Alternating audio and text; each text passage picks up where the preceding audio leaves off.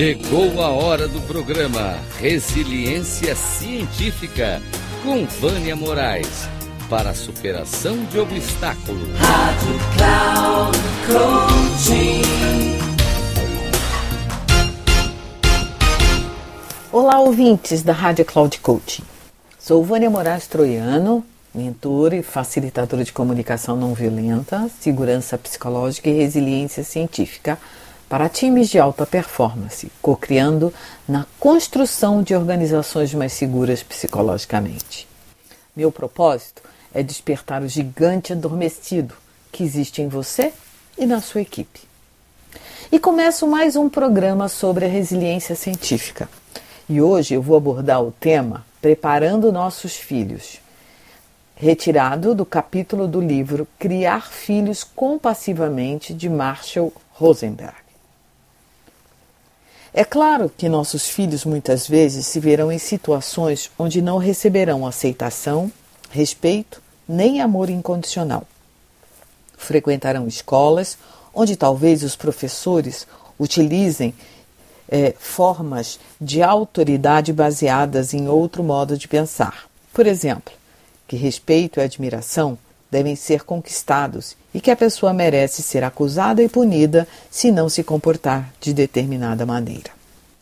Portanto, uma de nossas tarefas como pais e mães é mostrar aos nossos filhos como preservar sua humanidade, mesmo quando estão sendo expostos a autoridades que usam algum tipo de coerção.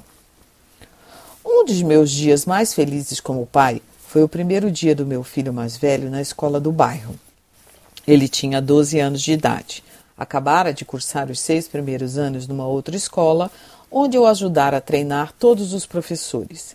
Uma escola baseada nos princípios da comunicação não violenta. Lá, esperava-se que as pessoas fizessem as coisas não pelas punições e recompensas, mas por perceberem a importância de sua contribuição para o próprio bem-estar e dos outros. As avaliações eram em termos de necessidades e pedidos, não julgamentos. Depois de seis anos naquele estabelecimento, esta seria uma experiência radical para ele, pois infelizmente a escola do bairro não funcionava da maneira como eu gostaria. Mas antes que mudasse de escola, tentei transmitir a ele algum conhecimento sobre por que os professores da nova escola talvez se comportassem diferente e tentei lhe passar algumas habilidades para lidar com a situação caso ocorresse. Quando ele voltou do primeiro dia de aula, fiquei radiante ao, ao descobrir como tinha utilizado os conhecimentos que ofereci. Rick, como foi na escola nova? perguntei-lhe.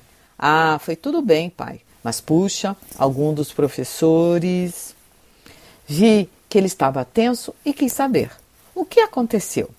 Pai, nem bem eu tinha passado pela porta. Sério, mal entrei na sala. O professor olhou para mim, correu na minha direção e gritou: Vejam só, vejam só a menininha. O professor estava reagindo ao fato de que meu filho, naquela época, tinha cabelo comprido até os ombros. Aparentemente, entendeu que ele, como autoridade, sabia o que era certo que existia apenas um corte de cabelo correto e que se alguém não faz as coisas da forma correta, é preciso humilhá-lo ou fazê-lo se sentir culpado por estar errado. Senti tristeza por meu filho ter sido saudado daquela maneira em seus primeiros minutos numa escola nova. Como você lidou com a situação? perguntei-lhe.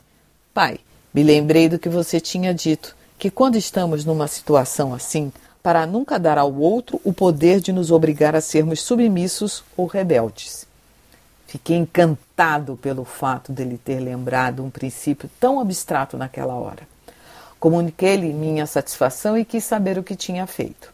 Ele me disse: Pai, também fiz o que você me sugeriu, que quando as pessoas falam comigo desse jeito, para eu tentar ouvir o que estão sentindo e precisando, sem levar para o lado pessoal somente tentar ouvir seus sentimentos e necessidades.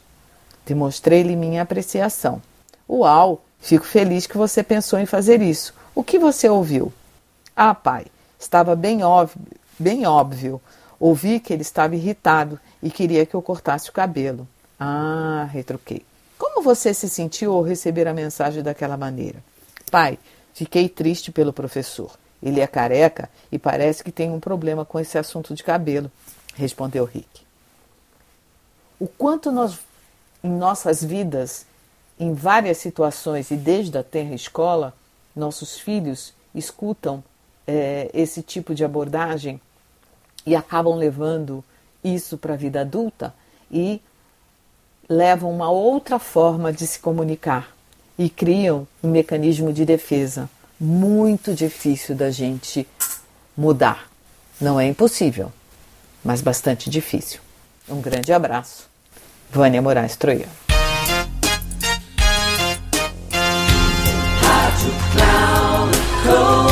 Terminando o programa Resiliência Científica com Vânia Moraes para superação de obstáculos. Rádio Cloud Coaching.